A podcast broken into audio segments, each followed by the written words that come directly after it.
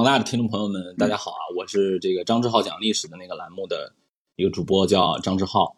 啊，我有一本书叫《跟着文物穿越历史》，我是原来念书的时候读读研究生的时候是学习这个文物专业的，所以后来就出了这么一个科普读物。啊啊，不是叫不叫科普读物，叫什么历史普及类读物？嗯嗯，跟着文物穿越历史嘛。然后今这次这个。呃，电视剧里面还确实有很多，嗯，很不有意思小玩意儿吧？啊，咱们是吧？一会儿机会聊。对，一会儿有机会您给大家介绍介绍。张老师本身这意思就学的就是这个文物这这个专业是吧？对对对对对，专业专业人士啊，就这个特别好。然后这个正好来给我们破解一下野史。哎，梁波吧，因为我跟梁波我们关系比较熟，平时老一块儿互相查。梁波，你介绍一下自己吧，给其他的朋友们。我呢，就是跟张老师比较相反，纯是一个业余爱好者，也没有学的专业不是历史，然后从事。那你说说你学的专业？我学的英语。你听听，多多多不挨着。是完全不挨着，然后干的这个是从事的职业也从来没干过跟历史相关的，但是我对我对历史就是保持着一份这个热爱，所以我的这个只能叫野史。啊，就不敢以正史自居。我说我跟梁波平时我们私私下老一块儿这个玩，我们还录这个超级文化，好多历史方面的这个都是听梁波给我们讲的。今天来了专业的了，给我们 要揭露你了。对，没有，我也是本着学习的态度的。我也是野史下酒的那个听众啊。我们平常我们平常在一块儿的时候。没有真真正懂历史的鸭场呢，他们就把我当成正式的用，然后我就 一直这么被冒名顶替着用了这么长时间。现在今天挺好，今天我也有很多这个问题，其实是想问张老师的。行，所以咱们就正式开始了哈。正正式讲讲，差不多了。嗯，行行，开始讲。开始讲。我先我先提出我心里第一个疑问吧。你我是主持人，行不行？得嘞。你来，你来，一会儿给你提问的机会，好吗？咱们有一个节奏，有一个节奏啊。好，那个什么，今天因因为什么呀？那个因为好多朋友可能还这个，应该有不少朋友是是看过这个剧了哈。因为还有这个，可能有些朋友刚才上来的朋友没看过这个剧的，这是现在比较比较火的一个这个咱们的这个呃国剧啊，这个《梦华录》讲的是这个宋朝时候的这么一段这个故事。啊，我我看我我看了一些集，然后我看就是跟我们之前看的一些我们常看的一些历史剧不太一样的是，那好像不是讲一个什么特别大的事儿，说是这个这个这个呃国家层面这个什么这这个古代的什么政治经济啊军事啊，还也还不是，虽然跟这个朝廷有一定的关联啊，里边很多角色也都是朝廷里的大官，但是他的视角比较有意思，是落在从民间去去讲的这么一个这么一个事儿。啊，这个演员也都非常的亮眼，对吧？当然了，大家对这个剧呢，这个呃评价呢，我们今儿就不不再多说了。有喜欢的，有不喜欢的。但是我我觉得比较有意思的是什么呀？就是他他就是从这个民间角度去看待这个宋朝了。因为之前我们看待的这个一些剧里边，甭管是评书啊，还是说更接近这个史历历史一点的，它都是更多的是这种大事儿。因为前两年不是有那个清清平。叫什么来着？清平乐是吧？那个梁博还来来对，梁博还来黑黑水公园专门讲过一期，那不就是讲皇帝的嘛，对吧？以皇帝为视角。那评书类的有那种什么杨家将，对吧？虽然他可能跟历史远点，但讲的也是打仗啊，怎么跟辽国打仗。这个挺有意思，讲的是这个坊间的一些这个姑娘们啊，这个这个他们的一些恋爱，然后这个三个姑娘受到了这个三个男人的迫害，然后这个觉醒之后，这个在宋朝怎么自己这个独立，这个故事还真的挺有意思的。呃，我觉得整个服化道，我看着啊，就是刚才也有那个就是汉服的朋友上来说了两句，我我也不是很专业，但是至少我觉得看着挺漂亮的，都挺好看，整个它的取景，然后搭建都挺好看的。一会儿这个咱们也可以都深入的去聊聊，但是先从这名字，我觉得就挺有意思的，梦梦华录啊，因为我以前有一朋友叫这名，一个女孩长挺好看的，叫这名，所以这名字就就是这个让我念着还挺顺嘴。这个 后来。发现这名字实际是也有一定的这个源头是吧？也有一定的这个起起这个名儿也是有一定的原因的，对吧？这个张老师，张老师给我们这个先介绍介绍这名字的由来。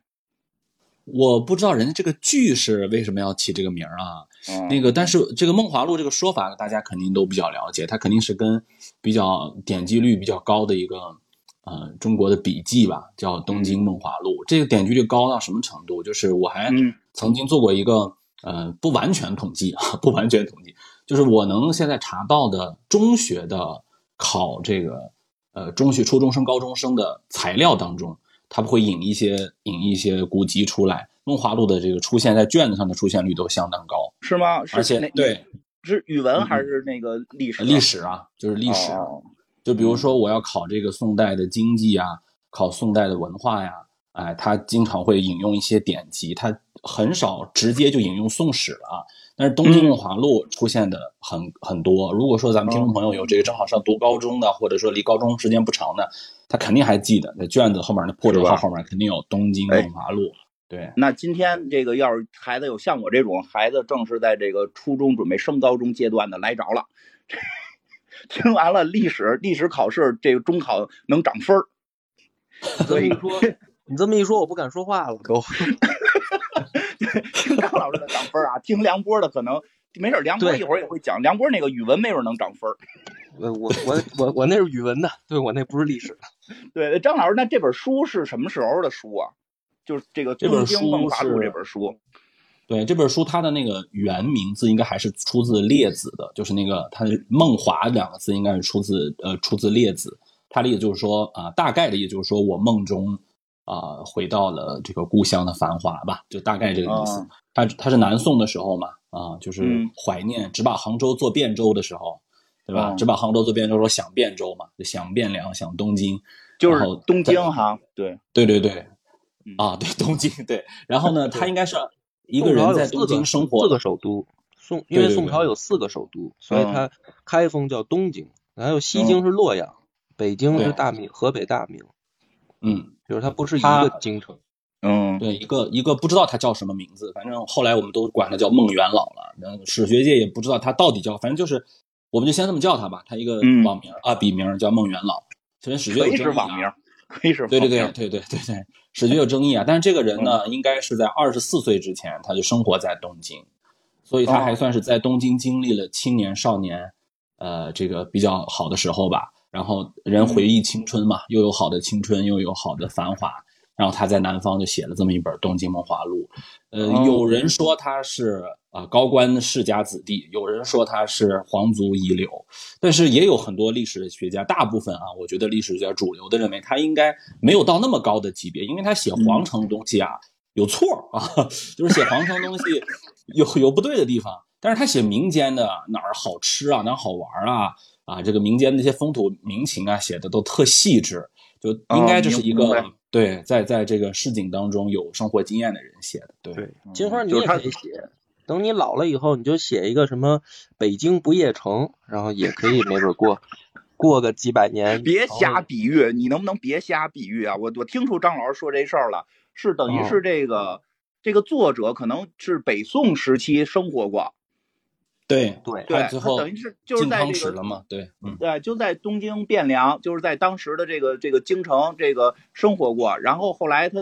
这个这个随着这个北宋变成南宋的时候，他就也去了这个南方了。对对然后哎，然后回忆起年轻的时候，那个东京有多好玩，对吧？对对是这么个这么个意思。哎，对我现在有个疑问啊，这个这个这个名字啊，就是这个东京，对吧？这个这个现在一一提东京，好像都跟说是日本似的。其实咱们在宋朝的时候就就是管这地儿叫东，就是管咱们这个汴梁、开封叫东京，是吧？对对，啊、因为这个片儿里边儿，这个剧里边儿，他们也是一说什么，就是咱们去东京什么的，这个当时就这么叫哈。哎，那这个那这个就是汴梁跟这个开封有什么区别啊？因为这我们看包拯的时候都说这个打坐在开封府，杨波老师，你说说，嗯，你说说这个，它不同的时间叫的不一，这一第一是不同的时间叫的不一样，嗯，然后第二个是它的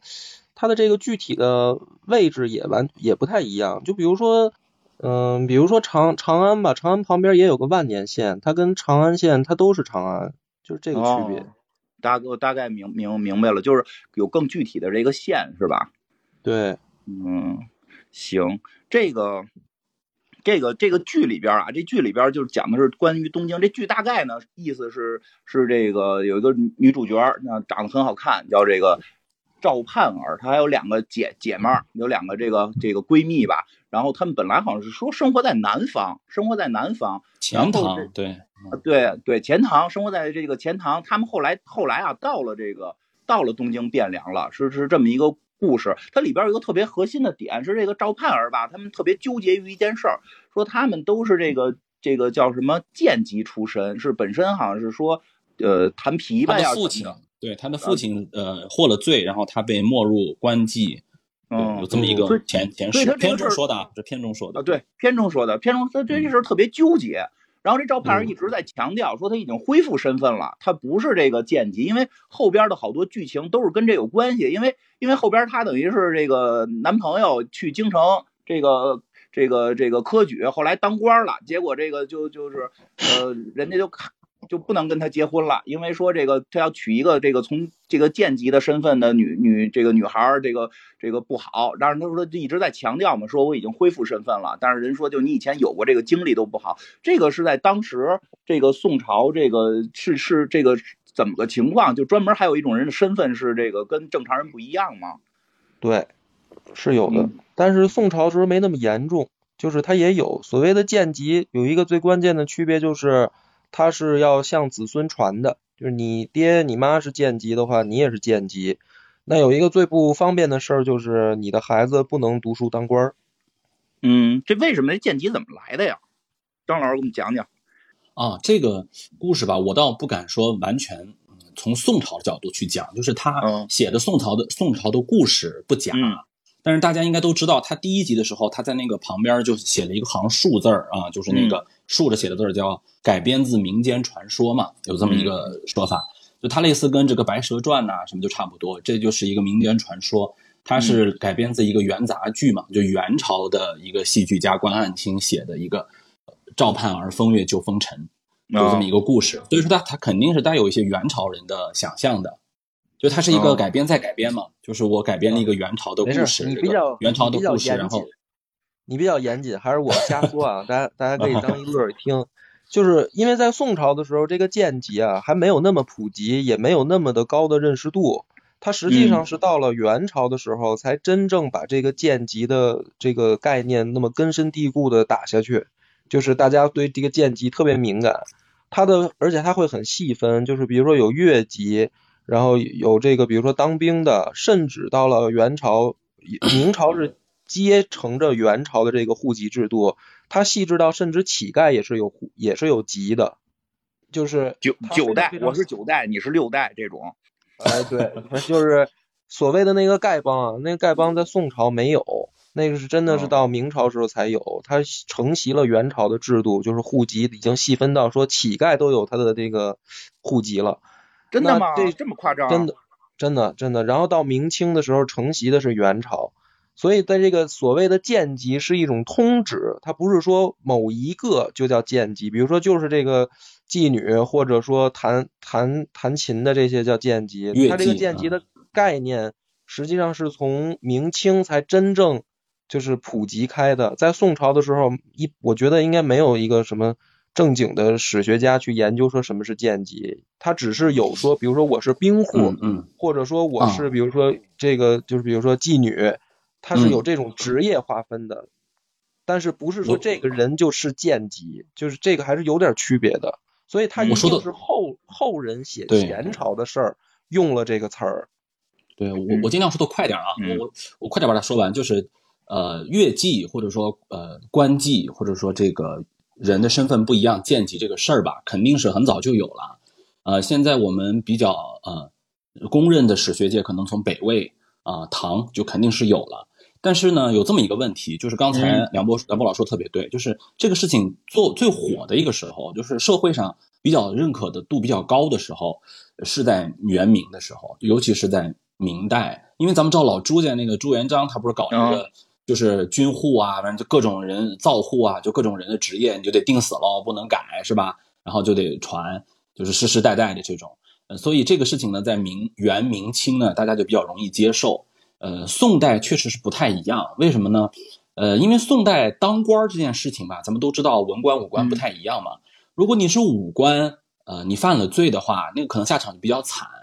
嗯，咱们看《水浒传》啊，什么都都见过啊，比如就有杀头的也有，刺配的也有。那么他的家属呢，也不会说直接就没入官妓，有的可能就被管起来了。嗯，但是文官呢就还好。我咱们小时候学语文课本不经常会有什么苏轼被贬了，对吧？对那你你你也没见苏轼他们家人就被弄起来了，没有？对，出去还吃呢。对对对，出去还吃呢。而且他一般啊，宋朝对那个呃文官犯了罪，只要你不是谋反罪啊，嗯贪污罪在宋朝不是什么特别就是特别大的罪啊。嗯就如果说你是一般的罪，在宋朝看起来就把你到一个边缘的地方去，还不是把你赐配了，那武将可能就赐配了，他就让你流放当个小官儿的居多，然后可能要受到监视，呃，是可能或者说在呃不太自由。那家属怎么办呢？一般是跟着。如果说不跟着呢，也行，就不受牵连。啊、如果说你跑了，那家属就得受牵连。那你一般也很少跑。呃，现在只能查到有一些，比如宋朝的当兵的人，他们的人就是不是官儿啦，当兵的人，嗯他们的家属可能会跟着吃瓜唠，会变成奴婢。送到教坊的呢，也可能是有的。呃，所以我只能说，宋朝不能严严谨点说，宋朝不能说没有官妓，但肯定不是社会主流。呃，嗯这个片儿我一开始看的时候啊，它一上来第一集，我就感觉有一种看那个电视剧版的那个《绣春刀》的感觉，就是嗯。咱们看那个《绣春刀》，不是一上来就是有一个啊北镇抚司的一个人和一个官妓之间的感情嘛，就张震和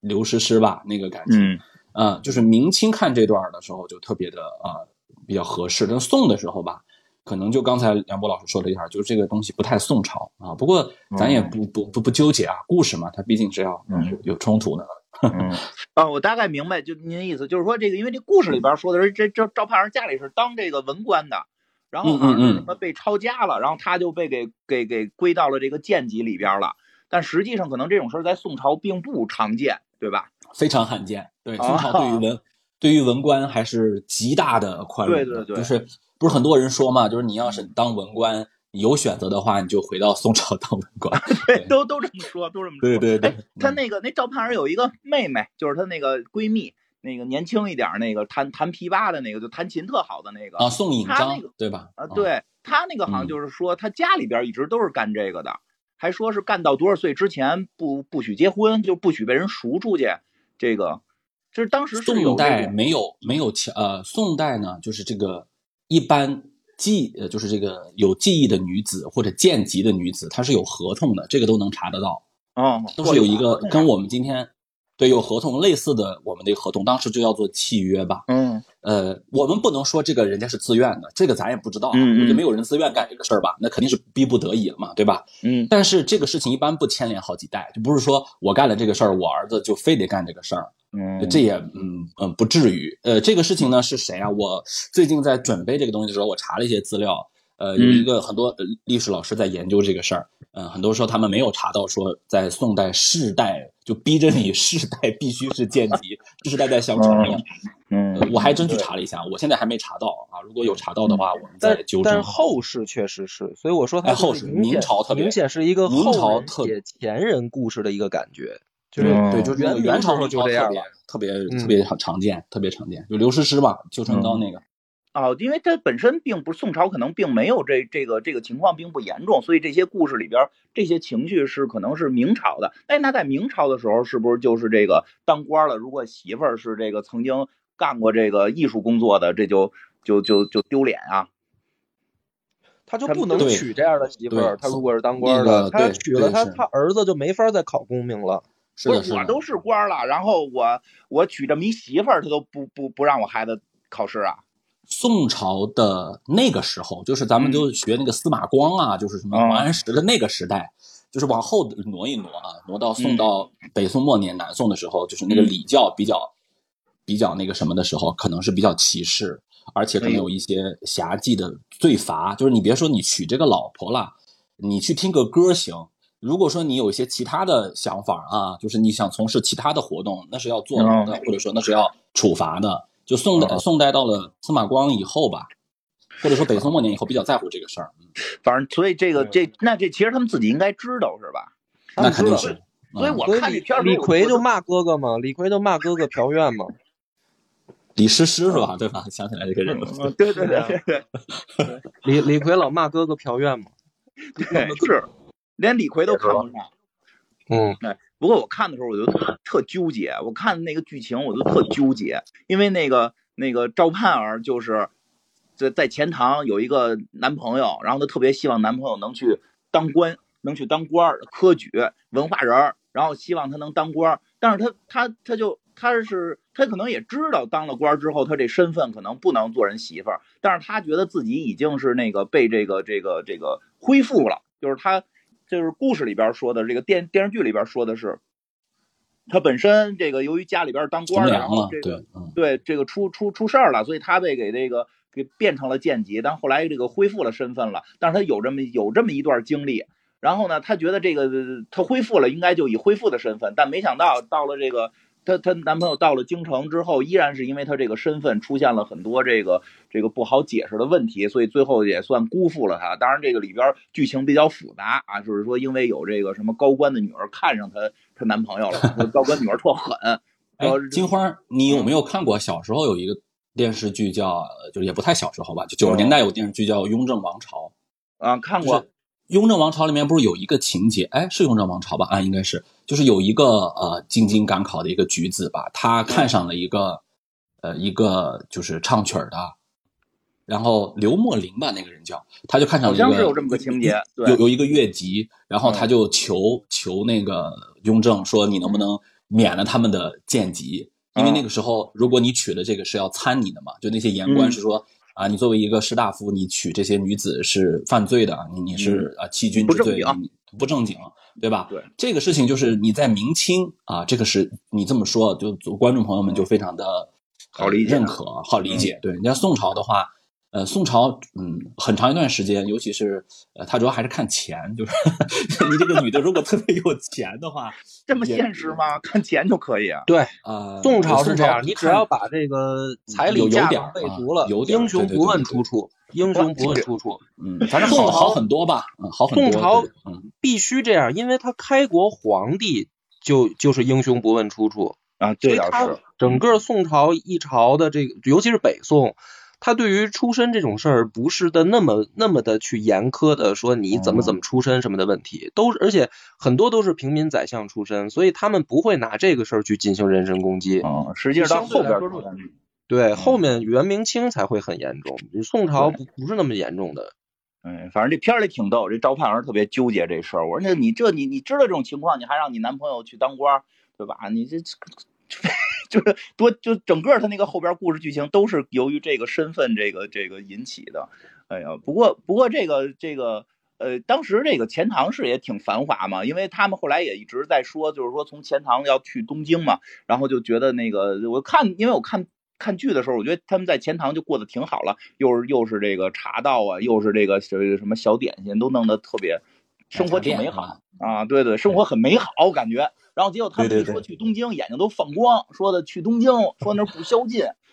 对对对，钱塘自古繁华，钱塘其实已经很厉害了，对。啊，其实钱塘在当时就是已经很厉害了，是吧？很厉害了，对对对。嗯嗯嗯，哎，那他们这个到了到了东京之后，是这个东京是在当时就是这个宵不宵禁这个事儿是是也就是是一个创举吗？因为他们提到不不宵禁很激动都，算是因为唐朝的时候还宵禁呢，嗯，晚上不让出门。对，他晚上只能就是唐朝的时候是你你只能住在里坊里，就像咱他一个里坊就一个坊就相当于咱们现在一个小小区啊，嗯、就是咱们现在的这个小区的概念。所以你晚上呢，你可以在你小区里溜达，就是你在你的房里溜达，但是你不能出来，你不能上这个大道上来。我想吃个烤串儿不行吗？你可以，比如你们小区里有卖的可以，但是你说不能上二环，上二环奔鬼街，你这就是属于找抽了，肯定就得逮你。这过节吃行，过节吃可以，就是啊，过节元宵节啊，过节行，过节能能宵禁，能能省了，平时不太行。平时有人敲鼓嘛，你鼓完了以后你就得回去，如果你鼓完了还不在这儿，就就比较麻烦，就就可能要要有腰牌什么的。对其实我刚才说那个，其实刚才说这是一这张个对就是就是刚才那个呃，金花老师说那个人家梁博老师那个野史啊，就是我我多说两句啊，嗯呃，梦华录就是野史，就是哦呃，野史是什么呢？野史不是说，哎，我今天呃觉得呃这个呃宋朝人打仗开的是这个爱死机里头的机器人儿，这这就不叫野史，野史不是瞎 说啊，野史哦是说，比如说记帝王将相的呃入这个正史的，对？吧？就是宏大叙事的，这叫正史。但是我也是当时一个自媒体啊，我也想写点东西啊，我这肯定入不了人家这正史。我写写这些啊贩夫走卒之辈的东西，我我记录一下我的生活，它也不是假的，它也是很重要的史料典籍呃之一，嗯。就是它肯定不是正史，它就拜官野史嘛，就是我我虽然不可能能进入那个庙堂，但是它也是最近很多的历史研究的专家，呃，他们特别喜欢从就像《梦华录》这样的笔记当中去搜索一些线索，这就是用呃野史或者说用这个呃嗯叫笔记去构建那个宋代，而且呃你像比如说唐代、汉代吧，你看那个朝堂政治政那个军军事政治的斗争，那就比较火热啊。但是宋朝呢，真的那个地方就比较平淡啊，或者说呃比较那个时候政治体制比较完备啊，君臣共治啊，包括后面呢他也有一些权谋啊什么的，但是更丰富多彩的就是这些《梦华录》里头记载的东西，所以呃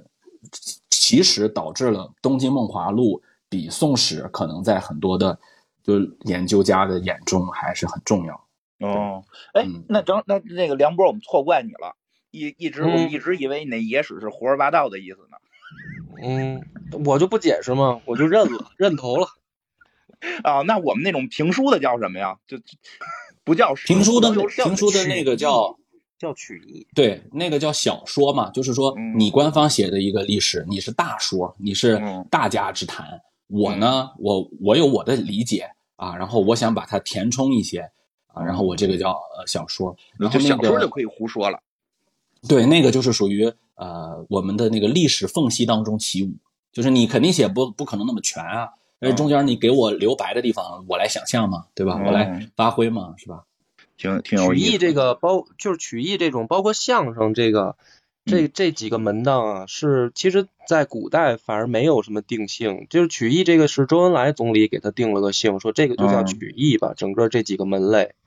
就是它不是它不是学术肯定对吧？你对说相声你不能算学术，你不能算历史，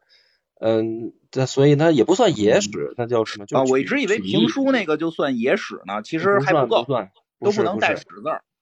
呃，它不算史，算不对，上对不起了梁博，我们一直误解你，一直以为你是瞎说，哎野史不是瞎说嗯，行吧？哎，那个老袁说，那个让咱们这个这个每隔一段时间让大家听众们也可以发发言，咱们就就着这刚才这个话题，关于这个呃我们刚才聊的这些话题里边有哪一部分大家还想听哪位老师在这个详细的讲讲？那个可以现在那个申请上麦，然后咱们可以举手。对，举手可以申请上麦来问问问题，但一定是就着我们之前刚才讲的那几块儿啊，比如这个关于《梦华录》啊，关于这个这个什么野史啊，或者关于这个这个剑籍这些问题，好吧？是因为这样，因为最近《梦华录》的这个三位女性，她不是都是之前有过就是情感纠葛嘛，然后嗯恰好最近这个、呃李清照，就我刷视频经常刷到那个李清照离婚，就是离婚这个事情嘛，然后他们总着传着传着会传成了李清照因为呃离婚坐了三年牢，就判了三年牢嘛。啊，对对对，对，那这这个张老师能给回答一下吗？就是到底宋朝这离婚的这个问题，因为这片儿里也出现了大量的离不离婚的那事儿，主还没问但是问题呢，但是就是应该复活问问题。对对啊，他就是想问这个吧，我理解是吧？啊，对对，但是就我了解到的，就是，嗯呃，李清照就是坐牢这个事情，她不是状告离婚了，是状告了她丈夫的其他罪行，所以她需要坐三年的牢。但虽然他是三年牢也没有坐上啊，好像就坐了七八天，然后就被人就是放出来了。但是嗯。这个确实是离婚的这个就是嗯。哎呀，反正我回答这个问题的时候，我自己都觉得自己挺讨厌的，就是我特别嗯。矫情，就是我必须得分清楚是宋朝什么时期嗯。啊，就被古很长，嗯。然后我们不能说古代怎么怎么样，然后宋朝也很长，嗯。南宋、北宋也有很大的区别。然后北宋中间还有刚才我们说，呃，仁宗朝之前、仁宗朝之后。你比如说呃刘娥吧，你说咱们说皇后那个级别的了啊，嗯不能叫皇后了，就是那那种级别的人，那人家不但离婚了没事儿，人家前夫还能继续给皇上当官呢。你你怎么说这个事儿？劲多大？这是挺这呃挺野史的啊，张老师，这我必须说，这是我们这哎这是我们这块研究的啊。这这就是说，就他他就有有这个有一类说法，就是说她的那个老公还有呃皇上还有任用的呢啊。当然这个你说的对，他不是说就形成定论，呃，是因为这样宋初的时候吧，咱们都理解，就宋初的时候，咱们不要老想着历史，咱们就想想自己的身这个现实情况。那个时候战争战争不断，刚刚社会稳定下来，你哪儿娶那么多黄花大闺女去啊？你说实话，嗯就是是那个时候唐末死了那么多人，然后五代动荡那么长时间，那那些啊、人上来就造反，上来就作乱。宋朝初年刚刚稳定下来，战争也没有停顿，那个时候离婚这个事情就看的就很淡，就是你能娶到老婆这个就可以了，而且和离这件事情也是 OK 的。你像刘娥，反正她老她老公有没有给皇上再当官这个事儿咱不知道，但是她肯定是皇帝是知道她有这么一个经历的。皇帝不是说哎我被骗了这样那个也不不至于的。嗯，而且咱们就不说帝王家吧，因为帝王家肯定跟一般人还不太一样，就说老百姓家里头，呃，是到了宋北宋末年的时候啊，中后期吧，起码是王安石变法之后，司马光那个之后，啊、才有了可能对于这些，呃，这些一些呃，就是再嫁呀、离和离的一些这个呃问题。你像李清照那个时代，你状告丈夫，你不管这个丈夫是对是错，你只要状告丈夫，就算你告对了，你也得先住监狱，就是嗯就是就是必须住的，就是你告丈夫这个事儿就是错，啊，丈夫是渣男，丈夫贪你的钱，那你告他也不不行，那你说这个很气人吧？那他就这样，对吧？而且那人家李清照说，我宁愿坐牢，我也要告你，对吧？我就不苟且。呃，当然后来他人家确实李清照不是一般女的啊，人家有有亲戚有朋友啊，有有前夫的这个关系，各种的，就是后来嗯还是从轻发落吧啊。但是总体来说，它有一个社会的改变，而且我说的这么多情况下，理学还没有成为，理学是到了南宋以后才成为啊、那个官方的学问的，就是我们经常说那个啊、理理学害人啊，那个饿死是几大师节啊、这个饿死是小，师节是大呀。那在宋初都没还没有那么那么厉害，就是它也是个动态的过程啊。这个这个回答看起来特别的不解气，但是我只能这么说，他就得看什么时候，然后你穿越到历史上，是哪怕五十年都会有巨大的变化。这倒啊。是，那个嗯。对，真这是真的，嗯，就你就说咱们吧，咱们新中国这么多年，我觉得对于离婚的态度也变化很大吧，是吧？你别说宋朝几百年了，行，这个因为这个片儿里边演的就是，嗯，就是就是这些姑娘们确实有有足够的空间去要离婚呀、因为跟我们想的这个这个南宋好像之后这种什么不太一样，说什么这个必须要守寡这那，当然他们这个还是稍微的片儿里边还是稍微的那个没有发生实质的一些关系，还都只是在订婚啊、定下婚约的这些状态下。嗯，哎，她那个闺蜜不好说啊，反正就是 就是这个感觉还是有自主权，还是有一定自主权的。这个确实可能每个时代也不就是不同的时间点会不一样，即使是一个朝代吧。这个谁小富婆还有别的问题吗？啊，没有了，没没有了。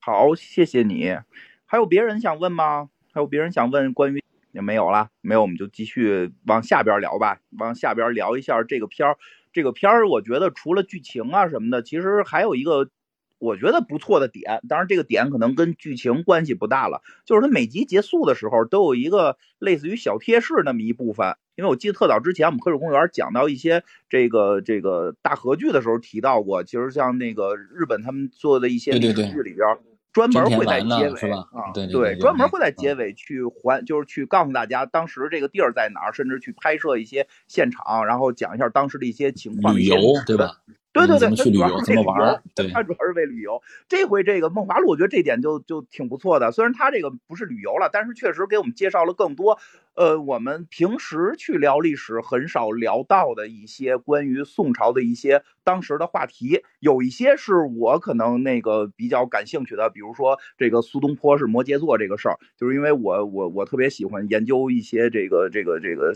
反正就这些乱七八糟这方面？这方面的事儿，也也不是星座，就是类似吧，就是关于这些文化的这个传这个传承路路径。呃，确实那会儿好像宋朝的时候就已经有星座了哈。马马伯庸老师他在他在一席的时候不是有过一个演讲吗？嗯马伯庸老师在一席的时候有过一个演讲，说这个咱们叫星宫嘛，对吧？嗯就是咱们叫对对对新宫啊，就是有了已经，而且比这个可能还要早。对，嗯它是跟出生的呃这个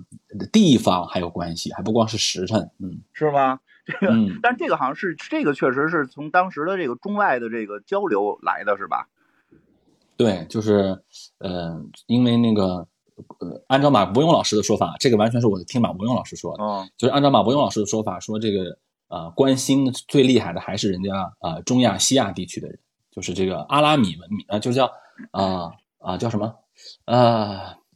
让我突然给卡在这儿了，就是呃巴比伦那边个啊，对对对对对，巴比伦当时应该不叫巴，苏美尔文明吧？嗯苏美尔文明这个这个地区的两河流域周杰伦啊，周杰伦唱那个《爱在西元前美》美索不达米亚文化。对对对对对，他他的这个东西往西传，往东传两个方向嘛，西传到希腊，东传到我们这儿。对，哎，对，这个是这个，嗯因为我们之前讲北欧神话的时候，那个特意聊过。其实我们咱们中国那个那个曜日，就不是现在日本在用嘛，对对对，就是就是金木水火土的。这个排序，实际大家如果有兴趣的话，你去研究一下，是跟现在的英文的那个星期，就是什么 Wed- Wednesday、Tu- Tuesday 那个是对应的，它那个是对应到希腊的那个、那个那个神的名字，神的名字对应到五大行星，对应到五大行星，嗯嗯。对对就这个比较有意思，比较明显的好像是那个那个就是 Tuesday，实际在北欧是战神嘛，然后在希腊战神是是 Mars，是那个火星嘛，火星然后然后正好星期二是火，其实这个挺好玩的。然后除了这个，嗯其实更多的我觉得咱们可以去多聊聊的，就是他聊到了说那会儿宋朝的时候有外卖，那个嗯还有外卖，对对对，涂指甲的，就是那个姑娘们画指甲的那个那个那个地方，就是美容，就是对美美容美发，就是这这些全都有了，在当时。有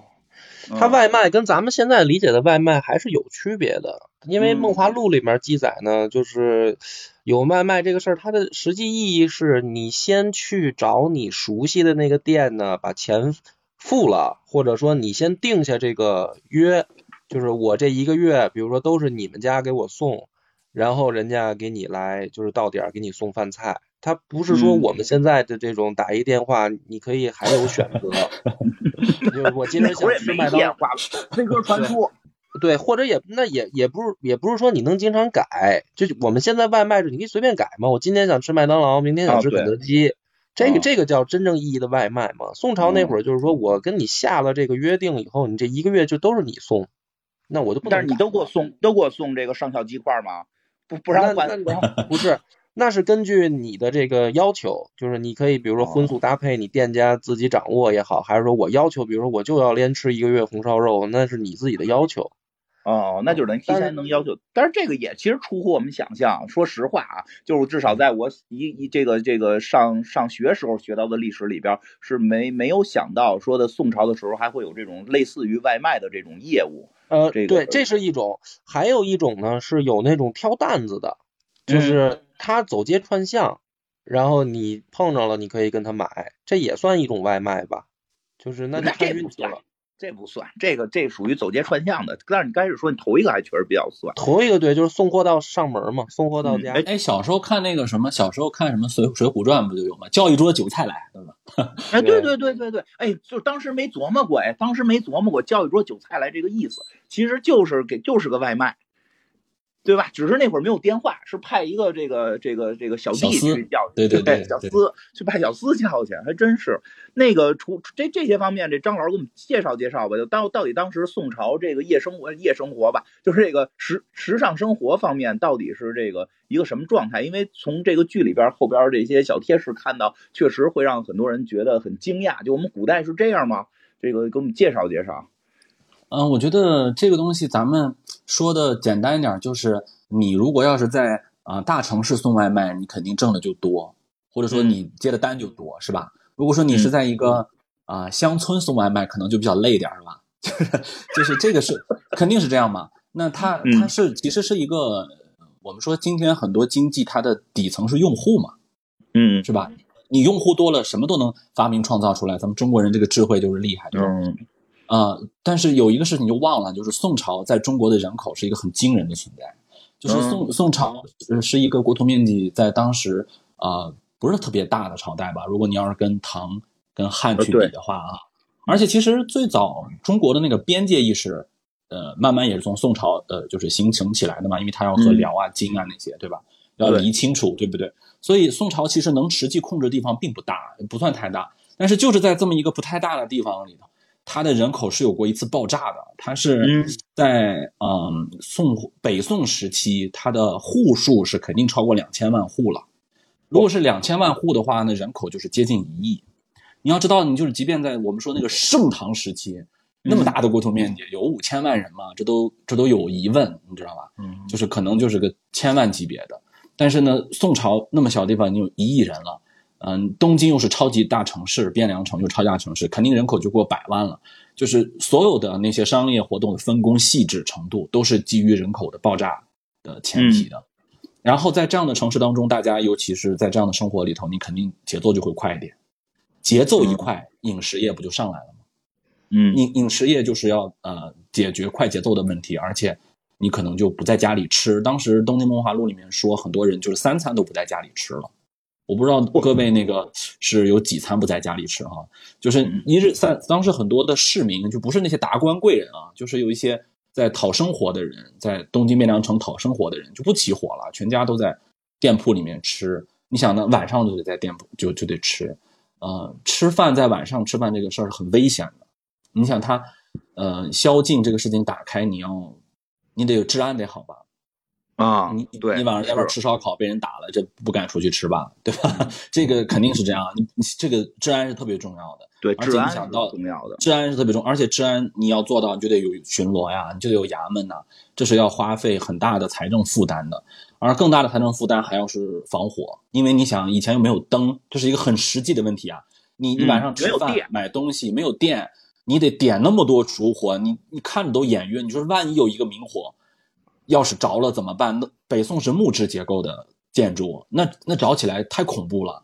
对吧？嗯那又不是砖石结构为主的，那你就要有时刻的啊这个防火系统啊消防。然后当时《东京梦华录》里面记得很细，就是多少个地方有望火楼，然后有不断的水车在循环。我觉得这些东西是《清明上河图》里面有画啊，对对对，是一切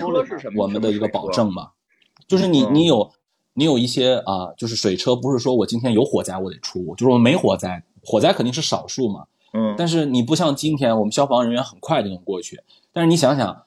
那个时候都是木头房子，它一旦着起火来，然后再找人抱去，然后你再来，你这啥也烧没了呀，你就得嗯一直划区域的，就一直拿着那个呃，就是望火楼得时刻执勤，然后有水车得时刻备好，你才能有那样好的宵禁，嗯、你才能打开宵禁，才能有夜生活。这个是宋朝经济繁荣，它政府财政的一个保障吧，也算是一个哎啊、很厉害的您这么您嗯您这么一说，我大概有点明白了。其实开始老会觉得说唐朝已经那么的这个繁荣富强，那么的这个这个思想开放，他怎么就不这个非得宵禁呢？钱都是钱的，对，哎，您这么一说，是其实他不是说想控制大家，他是这个经济的一些和这个科技和经济，对吧？这两块儿限制了，要不然的话，可能就容易着火，容易治安出问题。是因为宋朝能达到这种经济状况，能达到这种治安的稳定性，才能够这个开这个宵禁啊，确实是。您这么一说，这里边确实有联系。有时候我们单摆副歌的看一个事儿，这个这个确实有点片面。您这么一说，一下就联系上了。因为我看的时候吧，我发现一细节，正好张老师看的这个这个知不知道？因为我觉得这细节可能有点有点太小了。就是啊，那个有有一段，这赵盼儿去去了京城了，然后看他们京城怎么监察，他立马就说：“你这不行，不不行，不专业，对，对，哎，然后他拿出了一个小刷子，拿出一小刷子，他开始在这个碗里边这个这个这个搅拌，在碗里搅拌，因为啊，这个这个行为，这个行为其实就是说，在现日本茶道里现在有，对吧？对如对日本茶道里现在是有，就是拿这么一个跟刷锅似的那么一个很精致啊，我这形容可能咱们日常生活中很难见到这么一个器具，它就很精致的一个小刷锅东西在那儿刷这个东西，它实际是把茶要磨开嘛。但是咱们现在更多的说，看大家说喝茶是弄一个那个。就是弄弄弄弄弄一弄一个大的什么什么玩意儿，反正就拿那个以前是对对冲剂的感觉。对，冲嗯拿那壶来回来回来回这么冲，咱们没有那个涮的这个东西了，因为现在好多地方说我们这些影视作品啊，就是经常是说拍古代影视作品是是用了这个日本的一些这个民俗在拍，实际不符合中国的一些历史。就查这个问题，不知道您有没有研究啊？他这段到底是？是说，是像有人说的是可能借用了日本的，还是说本身其实我们以前就这样呢？呃，以前就这样，就是这个我不能说有研究，但是我就是看过一本书，我可以推荐给二位啊，就我觉得写的特别好的一个叫一个加州大学的一个呃一个学者吧，叫贝建明，他写过一本书叫《茶在中国》，他其实这里头主要研究的还是唐代的那个茶，但是它里面也写到宋代的这个部分，就是呃。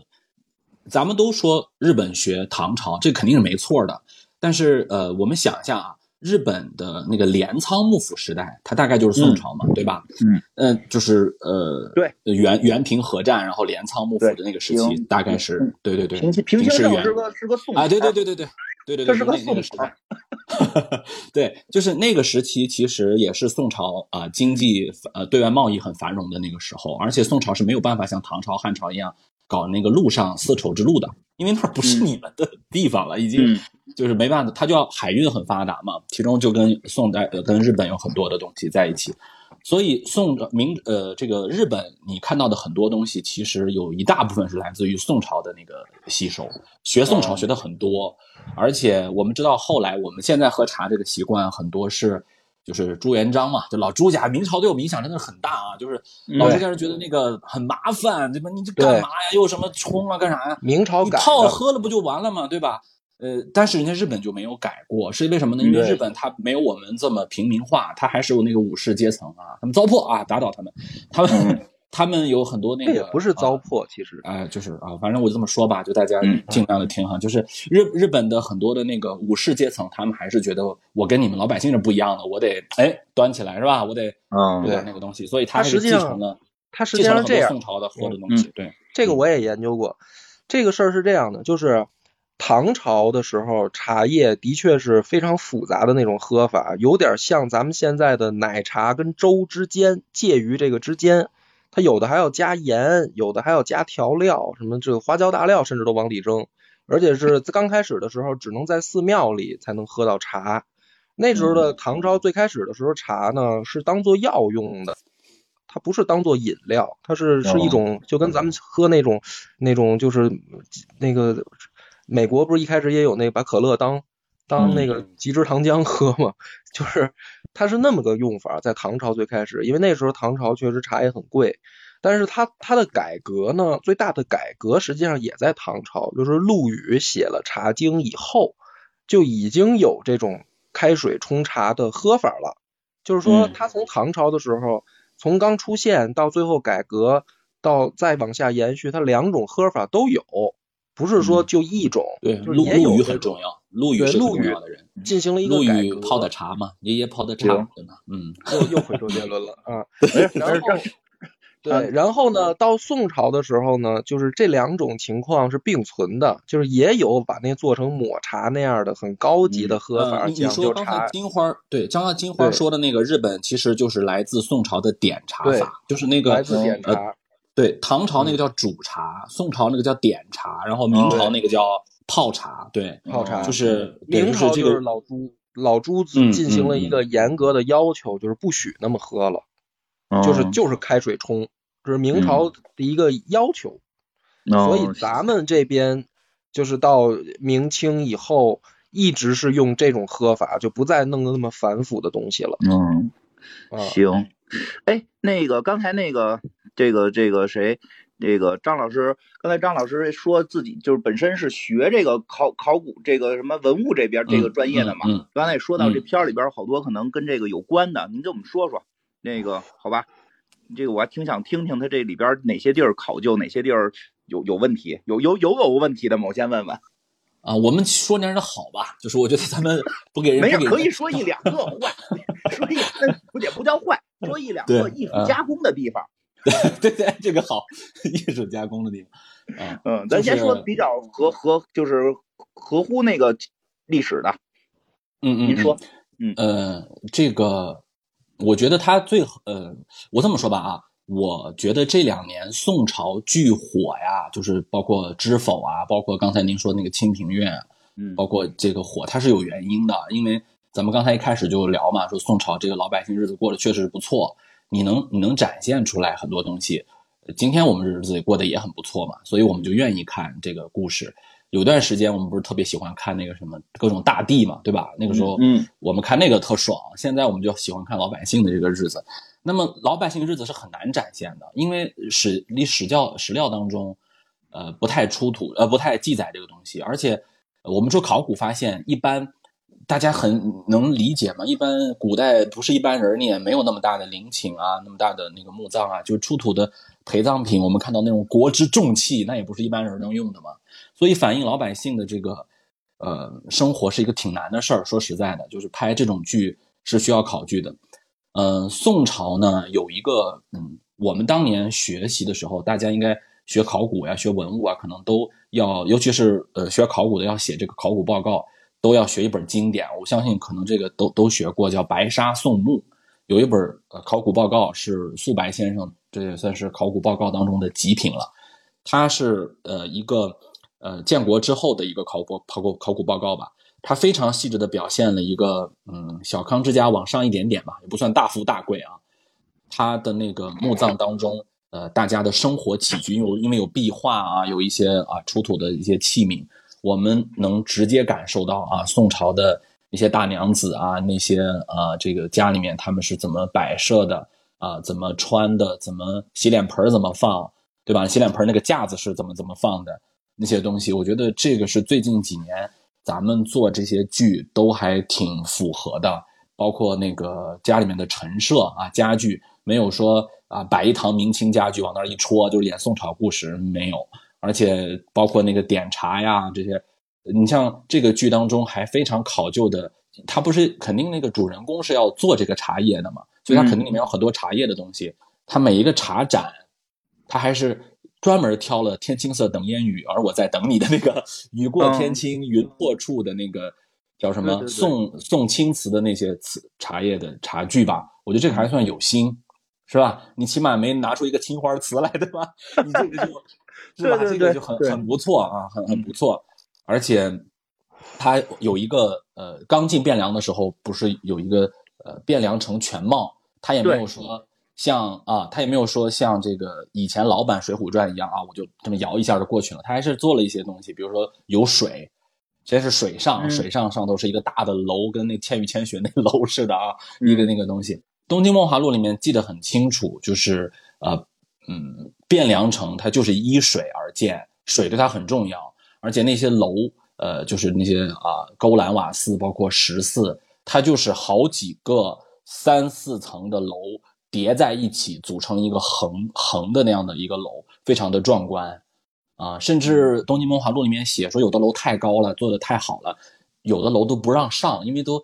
做的太高，都直接看到皇城里了，太太不安全了。就是你上到顶层，都都看到皇家这个 内院的事儿了。这这我非常理解。我住在那个皇城根儿这边，我们这儿不让起高楼。对 对对，就是是是这样的，而且我觉得这个就是做的特别好，啊，嗯做得特别好的。然后你说要是有点儿我觉得可以改进的地方啊，就是我觉得可以做得更好一点的地方吧。就是刚才咱们呃，包括那个梁波也说到这个钱的问题，嗯。说到这个钱的问题，就是说这个银两啊、黄金的这个概念啊、嗯，不太不太宋朝吧，就是呃宋宋朝的这个银钱使用起来，因为他经常会拍嘛，不是你记不有个贪官说，哎呀，我你看我们有很多钱，摆了一堆那个大银锭子，对吧？那个大银嗯。对对，可能那个就是比较明清一些吧。那个宋朝的金钱概念，呃，因为宋朝是一个对于金钱来说，还是主要以使用铁钱、丝绸啊、当然也有贵金属，但是可能这些东西更多。而且呃，宋朝的那个金融创新，它还最早不是在东京汴梁城，它是在哪儿？它是在四川，就是四川的很多大富户，然后他们自己发明了一些交子啊，然后去去用，然后慢慢慢慢才到了呃北宋。北宋是在呃一零二四年，我还专门查了，是发行过一些交子，呃官官交对国家发行。北宋是就有点像咱们今天中国改革开放一样，就是安徽凤阳县小岗村，我们先先去试一下，然后中央说可以，对吧？就是那个是这样的感觉，是先由民间先做，然后北宋再开始发，啊、然后他又想发的也不太多啊，不是特别多的一个东西，所以呃，这个可能不太好理解，因为我们距离这个那个时代太远了，对，嗯，这个交子，因为我们上学的时候都提到过，说是最早嗯的咱们类似于钱的这个纸钱的东西的诞生嘛。但刚才您说 纸钱啊，对，对吧？是是是纸钱吧？就纸 质的，对对 对对就是它一个源头嘛。就是咱们因为我我们上学那会儿，我孩子我孩子现在正上初中呢，这这这个初一嗯正好学。初一就是学这个中国古古代历史嘛，就是最基础的历史里就特意会教这个，说在宋朝的时候，这个经济非常发达，出现了交子。老师讲是因为说带着一堆这个铁铁器的钱它不方便，对吧？你嗯可能要大宗买卖的话，你不能这个没法拿这钱太沉了嘛，所以说会出现交子。那刚才您说，其实交子也并没有大量的使用，是吗？它对它没有到变成一个我们今天纸币的这个水平，肯定是没有。哦，就并不是人人兜里都有，其实也就是哎，说对，很难，就是大它是一宗买的时候才用。呃，有点类似于我们今天的那个支票吧，就是哦就是那种东西啊。这个剧里边还特意提了一个，提一个说就是他那个里边那男主角，他不是这个这个这个算什么？算是这个，哎，他是个什么身份？指挥使，好像是啊啊还听听皇城司太监的。对，对对对对对，皇城司指挥使，哎，这个我也是有点不满意的地方，我稍微说一下啊，我您说说这个对这个是这样，就是呃，人家刚开始介绍的特别好，就是皇城司、什么是对的啊？皇城司确实不属于禁军系统，他就是皇帝直接管的，而且负负责的是皇宫城的保安。啊、而且他应该是不听不受三呃三衙同属啊，也也不受枢密使的调遣，这个是 OK 的。但是嗯。他绝对没有像啊、就是北镇抚司那样啊，就是像那个配着不巡街是吧？绣春刀，对，就配着绣春刀，直接到地方上，我就可以办一个县官儿。我还是那句话，就宋朝的文官是很牛的，他没有说我就是被你们欺负到这种程度。就是呃，宋朝的文官有没有这样被坑害，就是被大内密探去坑害呢？肯定是有，但肯定没有嚣张到这种程度。嗯这是锦衣卫的作风，就是他这个气氛一上来就很明朝。呃，对对对对而且一上来他们嗯那个负责人总负责人是一个太监。宦官对，感感觉就是嗯就是东厂西厂。后来我看有点有点那个感觉好是宋朝，那实际宋朝上是有这，那他这个是归归宦官管吗？皇城司嗯有，一般是由宦官和皇帝的亲信都有，但是呃，所以皇城司的人里面肯定有宦官，但是我说一点啊，嗯，我们现在想的那个宦官肯定就是两个字儿阉党，对吧？对就是那个魏忠贤那种感觉。魏忠贤什么羽化田，就是对对对对对，就是这种事情啊、大宋朝没有堕落到那个程度，就是对，因为这是我开始看的时候啊特别纳闷的一个点，因为这整体嗯气氛怎么有点像那个阉党这个，实际上并没有，是吧我觉得你没有堕落到那种程度啊。史相在宋朝也没那么横，嗯就是嗯，史相，我说一个人大家肯定记得，就寇准嘛，寇老心儿。嗯就寇老心儿，他退休以后就去找当时的宰相，说能不能给我一个史相的这么一个头衔，反正要了几次，后来要回来。史相在什么时候特别牛呢？在呃五代，就是那个唐末五代的时候，咱们不是都知道唐朝有那个节度使割据嘛，就是嗯，他很横嘛。然后国家为了拉拢这些人，说：“哎呀，你就不要这样哈。然后我给你一个，你虽然在地方上很牛，然后我也给你个中央的同中书门下的这么一个呃级别，然后你就叫史相，对吧？但是到了宋代呢，嗯，首先宋代地方的那些节度使他已经不能跟唐朝的节度使比了，这是一个。还有就是，嗯，宋代的史相是绝对不敢说绕过皇。绕过皇帝，直接就对地方官怎么怎么样。呃，宋朝的那种大官啊，就小官可能咱们看那个看这个县太爷啊，县官不如县管，这个咱们具体不说。但如果是那种半军左右的政治中心区域的那些大官儿，他们的第一个做法应该是先表忠，就是我先一定要呃流程得对，我做好做不好搁一边儿，我遇到事儿我得先走流程，我得先向皇帝去报告。我不能说皇上不知道，我就直接把一个县就是一个地方官，我就直接办他了，或者我直接都弄他，啊，那就太危险了。就是宋朝的文官没有像我们想象那种啊，什么就是那种什么特别厉害和只手遮天的那种感觉啊对对了。对对，对对对，没有哈，嗯嗯嗯，行吧，那个正好，这个现在咱们在有没有听众想关于这个宋朝的什么夜生活呀、民间的生活，这个这这这些有问题的，可以举个手来，咱们上来发聊聊。这个也可以问问老师们，这个你们心中想问的问题。哎，你好，美美。哎，你好，我就是有一个特别俗的问题，没有，我们就喜欢我们就喜欢俗的。然后我就看那个呃，有一个少爷，他就是什么正事儿不干，然后就每天听曲儿嘛，然后呃，我看内是吧？啊，对，我看那弹幕说说，呃，他留的那个头发就是勾栏瓦斯的头发，我就想，我就想那个宋朝人那么就是开放嘛，就是说我喜欢逛窑子，那我就外表上都表现出来我是要逛窑子的人，哎，理解是是那么！开放吗？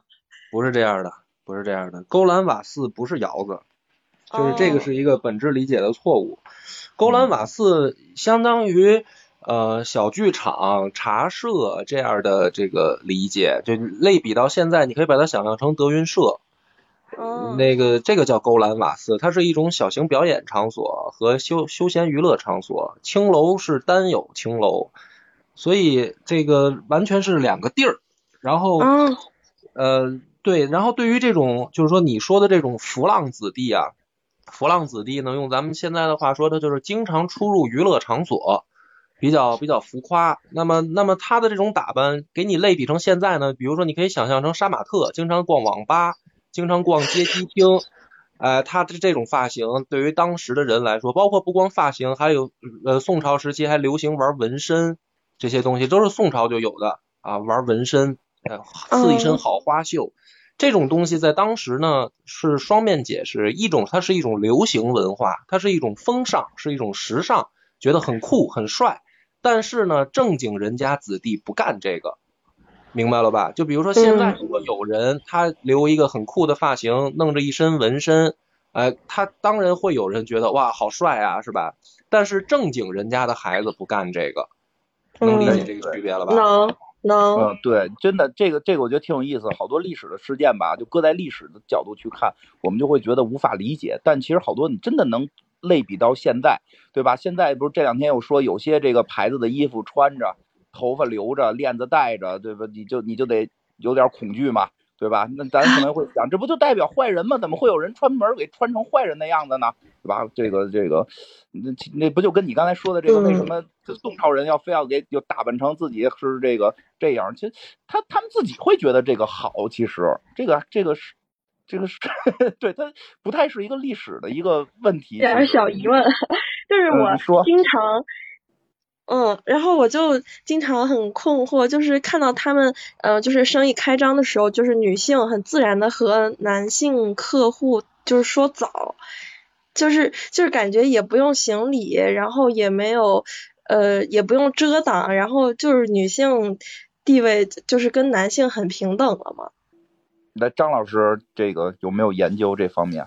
那个遮挡这个事儿，我我稍微说一下啊，就是那个，就刚才我不是提到那个，就是司马光写的那个《家里》那本书嘛，就是他在说，如果呃，如果说我在内院待着的那个人，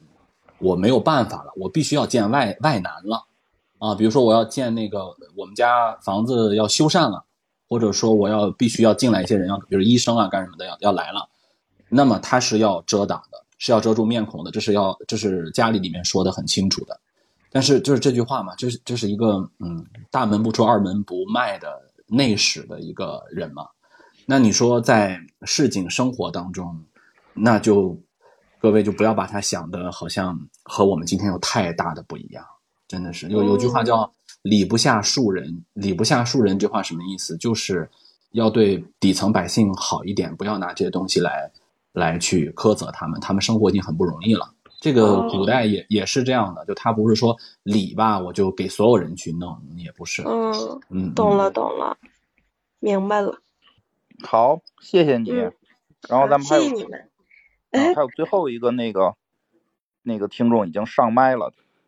哦，好好，老师们好。那嗯个，我想问一下，就是我们学的时候是宋朝，它不是它那个呃是关税的钱，就是它主要收的是商税，呃商税嘛，然后它关税的钱它是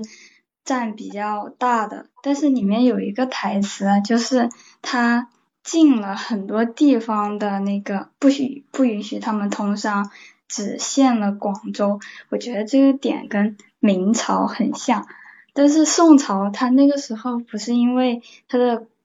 疆域是比较小的嘛，所以他要通过嗯收商税来赚钱。那他进了很多地方，那它怎么收钱？这就我知道他主要还是农业税，但是嗯，就感觉这个跟宋朝的那个感觉有，就是给我们那个朝代特征有点不一样。哇，这个同学看的好细，就是 这个台词看的好细。对，这个他说的特别对，就是南宋时期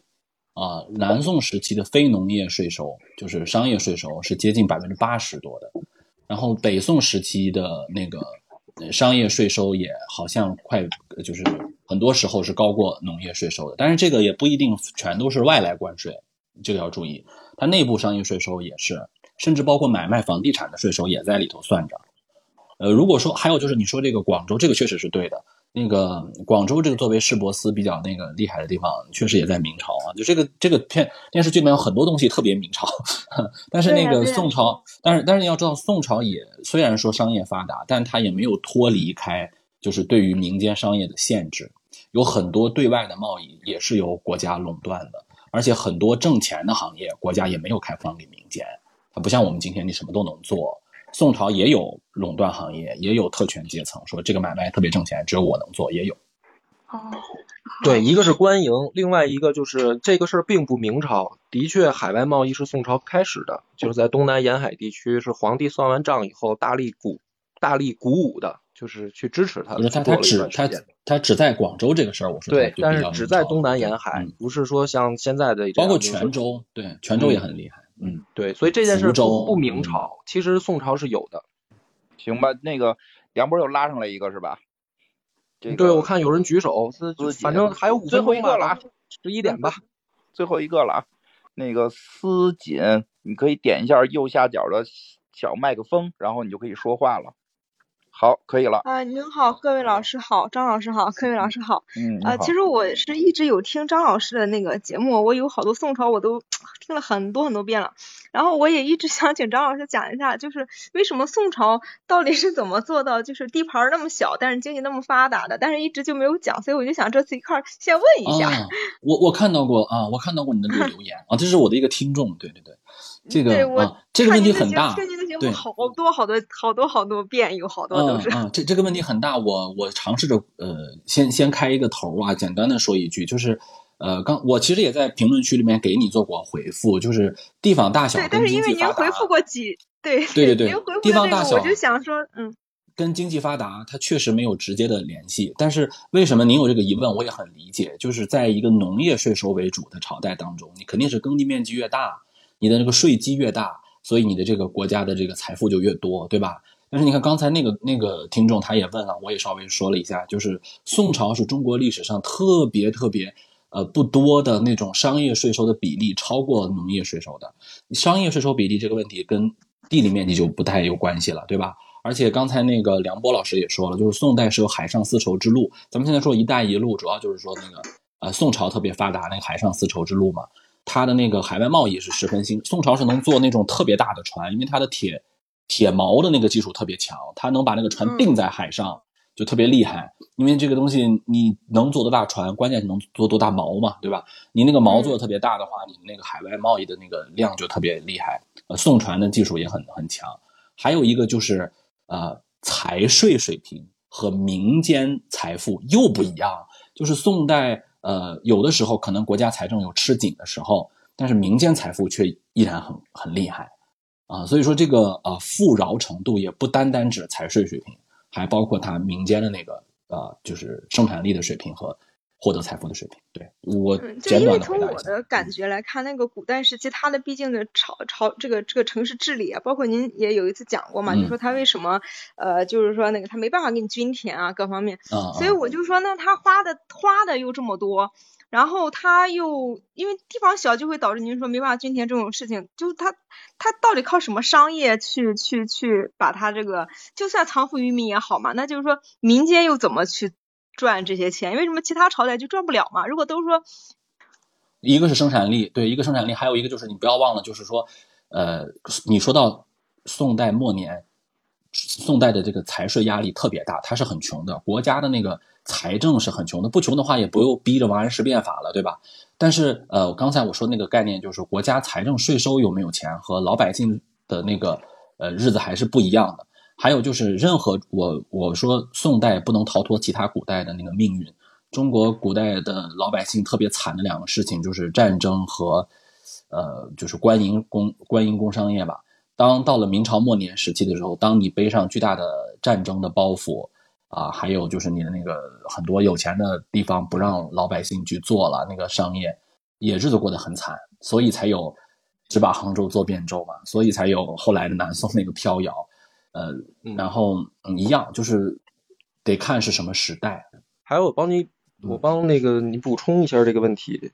就是在大家的这个古传统概念里边儿，就是呃商业税比农业税高级，然后因为宋朝的商业税发达，其他王朝的农业税为主，所以好像宋朝的商品经济更发达的更有钱。但是这上面还有一个逻辑是，不是代表商业越发达，商品经济越发达，国家就一定会向好。它的一个最重要的支撑就是你有没有这么多的金属货币去支撑。在宋朝商业发展到顶点的时候，出现了一个很严重的问题，就是大家会觉得，我把你手里边的金属做成商品，比它是做成钱的价值更大，你明白吗？比如说你手里边有，对对你比如说你手里嗯边有很多的铜钱，它的铜钱的市值，假如说你有一万枚铜钱，它就是一万。那如果你把手里面的一万枚铜钱儿溶解了以后，比如说做成铜的器具，比如说壶、脸盆，甚至是高高 高级的工艺品，它的价值会更高。那么在这样情况下，商品经济越发达，你手里面的金属就会用大量的情况变成了商品，而不是转向货币。在这样的情况下，国家的货币是供应不上的，所以不是代表商业越发达。我说古代啊，不是代表那个时候的商业越发达，对于国家就是一件好事儿。当它发展到一定情况下，国家是要遏制它的，因为手里面连钱都不够用的时候，钱就会开始无限的升值。你能明白这个逻辑吗？因为咱们现在是用这个。概明明白，我我我就是那个钱从钱变成佛，又变成兵，好像是这样的一个。对，所以这个是一个非常复杂的经济问题了，不是一个单向的说好与不好的问题。在宋朝，它就面临到一个已经接近巅峰的时候，下面该怎么办？那么明朝之所以能比宋朝有一个进步，就是因为当时有大量的贵金属流入，我们嗯通过对外贸易能能够发现有金属流入。那么在这样的情况下，就算明朝禁止海运，也有海盗。所谓的海盗，实际上就是走私的商人，大量的嗯。不是说那种吃不起饭的渔民去从事海盗行为，它背后是大的财阀跟商团去东南亚嗯。进行贸易，赚取金属来流入。所以宋朝这个问题不是那么简单的说，我们就就是为什么他那么有钱，他怎么有的钱，为什么这么发展下去不好，后面的朝代又把它禁掉，就是它底层的逻辑是因为它它那个时代没有办法用那种金融体系去再让它往上发展了。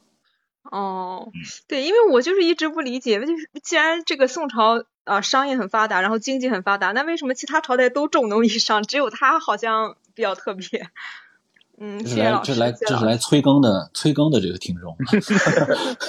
因为我我也的确给您发了很多次，然后好的好的好的也比较嗯难啊。啊好的好的，谢谢嗯谢谢谢我肯定谢谢谢我尽快出一啊，尽快啊，出一期。我看嗯我看到那个有听众还想上麦，然后具具体具体问题都写了，想问这个宋朝的这个岁贡体系等等的这个问题，这个真的没有时间了，这个我们这个老师们也得休息了，下次还有机会再再来咱们聊，好吧？因为肯定这个还会有机会，我觉得今儿录的也都挺好的，这个今天可能差不多到这块儿，已经比我们预计的时间长了这个半半半个小时了。对对对，这个也非常感谢这个张张志浩老师能够来哎我们这个，很荣幸，很荣幸。呃，我我们我们也很开心，而且我们听出了一些这个什么，这个梁博，你发现没有？咱们直直咱们直播的时候都是都是男听众上麦，